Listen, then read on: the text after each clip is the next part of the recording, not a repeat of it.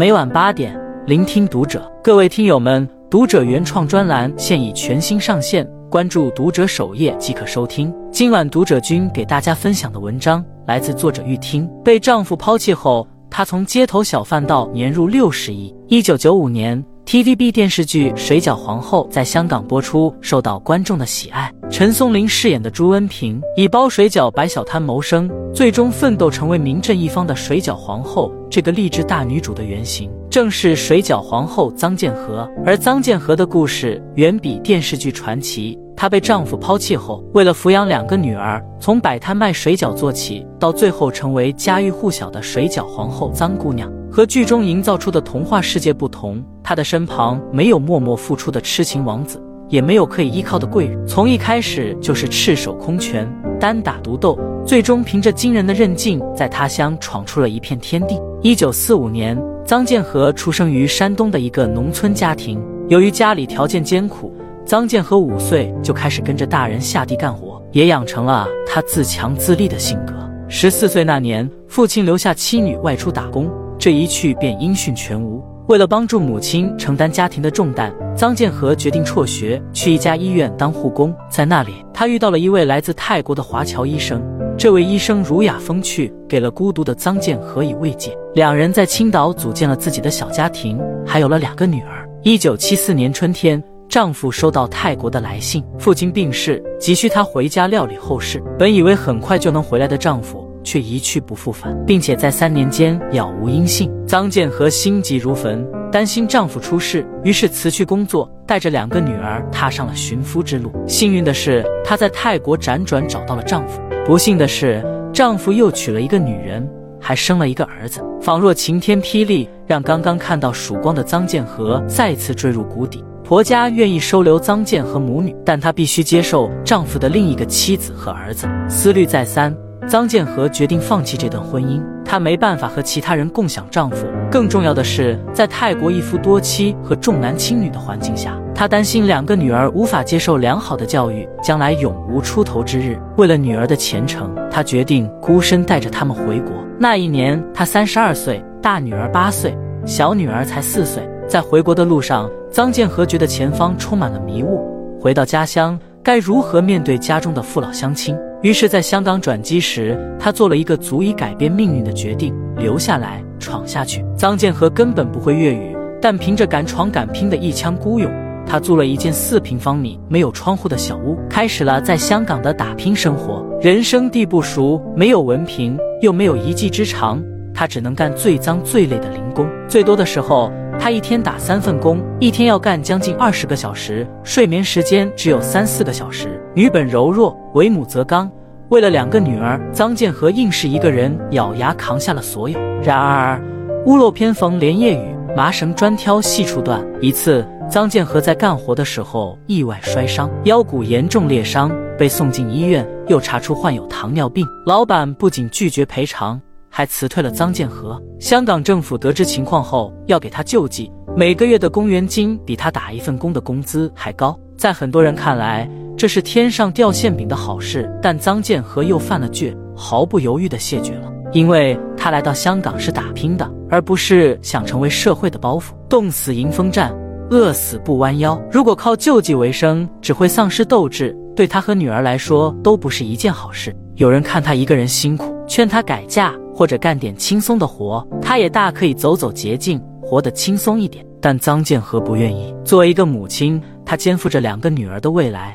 如果他行得不正，两个女儿也会走歪路。时过逾期，脾中则泰。很快，臧建和的人生迎来了转机。因为生病在家，一个同事来家里看望他，家里没什么拿得出手的东西招待，臧建和就亲手包了一份饺子煮给同事吃。正是这一盘饺子改变了他的命运。臧建和包的饺子个头大，味道香，令同事赞不绝口。同事还说：“你这手艺一点不比餐厅大厨的差，还不如去卖水饺。”租不起摊位，他就用破旧的木头做了一辆手推车。第一次出摊的时候，臧建和心里很不是滋味，觉得抬不起头，伴随着手推车吱吱扭扭，心里有个声音一直在回荡：“建和呀，你怎么沦落到这个地步？”但这种羞赧和自我怀疑的情绪并没有持续很久。多年后。臧建和仍然记得，他的第一批客人是几个刚打完球的学生，他怀着忐忑的心情为他们端上水饺，紧张的期待他们的反应。当他听到一个学生大呼“好好吃”后，一颗悬着的心终于落地。第一位客人的肯定给了臧建和莫大的鼓励，也传递给他继续走下去的勇气。每天晚上的湾仔码头都能看到一个女人带着两个小女孩推着车卖水饺，风雨无阻。凭借着味美价廉，臧建和在湾仔码头有了一席之地。客人越来越多，每天有固定的食客专门来买他的水饺，看似一帆风顺。其中的过程却饱含着旁人难以体会的艰辛。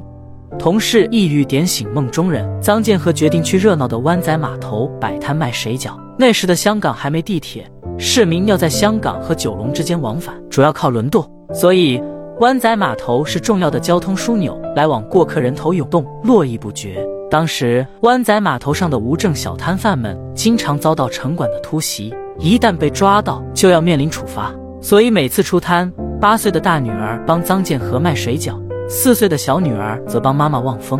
只要发现城管来了，母女三人便推车就跑。有一次，旁边的摊贩带了一只可爱的小狗，小女儿只顾和小动物玩，把自己的职责忘得一干二净。结果好巧不巧，那天城管来了，将正在卖水饺的臧建和抓个正着。小女儿很自责，忙哀嚎着向城管叔叔道歉：“是我的错，不是妈妈的错。”臧建和看着两个大哭的女儿。既心酸又自责，在本该无忧无虑的童年，女儿们却过早地承担了人生的风吹雨打。他一把拦过女儿，母女三人哭作一团。城管见状也于心不忍，决定网开一面。那之后，臧建和下定决心要继续努力，一定要将生意做大做强，做一棵能为女儿们遮风挡雨的大树。虽然是摆摊的小本生意，但他非常注重品质，很珍惜口碑。所以，对水饺的口味和质量都有严格的要求，丝毫不敢懈怠。他用料新鲜且实在，而且十分注重卫生，每天坚持给餐具消毒。他在细心收集顾客的意见之后，发现本地人不太喜欢北方饺子的厚饺皮，更喜欢皮薄且筋道的饺皮。于是，他跑遍了香港的饺子馆，尝试了多种面粉，对饺子进行了数次改良，做出了更符合香港人口味的水饺。就这样，他的生意越来越好。最火爆的时候，六小时就卖了一千个饺子。一位记者在吃了臧建和的水饺之后，回去便写了一篇文章，报道了臧建和的故事，并向读者推荐他的水饺。于是，臧建和的故事很快在香港传开，全港的人都知道了湾仔码头有一个臧姑娘，她的水饺味美价廉，人们大老远慕名前来，只为尝一尝传闻中的水饺。他的水饺也有了一个名字，这便是后来在华人世界家喻户晓的湾仔码头。你若盛开，清风自来。踏踏实实做事的臧建和迎来了人生中最重大的一次转折点。一九八三年，在一个派对上，臧建和的一个表姐带去了湾仔码头的水饺，没想到竟然引起了日本大丸百货老板的注意。原来，他一向挑食的小女儿竟一口气吃了二十多个饺子。这位老板便提出要和臧建和合作。对于小摊贩臧建和来说，这是千载难逢的机会。但臧建和见到这位日本老板后，第一句便问：“我和你合作，我的水饺还叫湾仔码头吗？”对方被臧建和的天真逗笑了，说：“当然不可能，到时候它就是日本饺子了。”臧建和当即一口回绝：“我的饺子只能叫湾仔码头，而不叫大丸或是什么其他的日本名字。”那位日本老板也没想到这个女摊贩竟然那么硬气，但架不住她有技术在身，对方还是妥协了。最终，湾仔码头水饺经过包装，正式入驻日本大丸百货店，臧建和也自此结束了他的小贩生涯。饺子一经上架，便受到了大众的欢迎，横扫香港饮食界。一九八五年，臧建和乘胜追击，开办了第一家水饺工厂。从白手起家的女战士，摇身一变成了商界的女强人。臧建和深知，顾客是自己的衣食父母。如果当初没有顾客的宝贵意见，就不会有今天改良版的水饺。所以，即使开了工厂，他依旧格外重视顾客的反馈。有一次，一个顾客说自己买的水饺煮了两盒，全部开口。臧建和得知后，立刻开会，结果发现是工厂来了一批新工人，培训做的不到位，才出现了问题。还有一次，顾客在饺子里吃出了一根面粉袋的残线。道歉之余，臧建和也意识到问题的严重性，这次是线，下次会是什么？他立即让人买了机器，规定面粉开袋后一定要加一道筛罗工序。正是这种一丝不苟的态度，使得臧建和的生意越做越大，相继开办了三家水饺厂。一九九七年，湾仔码头与美国著名食品公司达成合作，创建了一千二百平方米的现代化厂房。随后，湾仔码头走出国门，在美国开创了湾仔码头炒菜系列和速冻晚餐盒，受到海外华人和美国人的一致喜爱。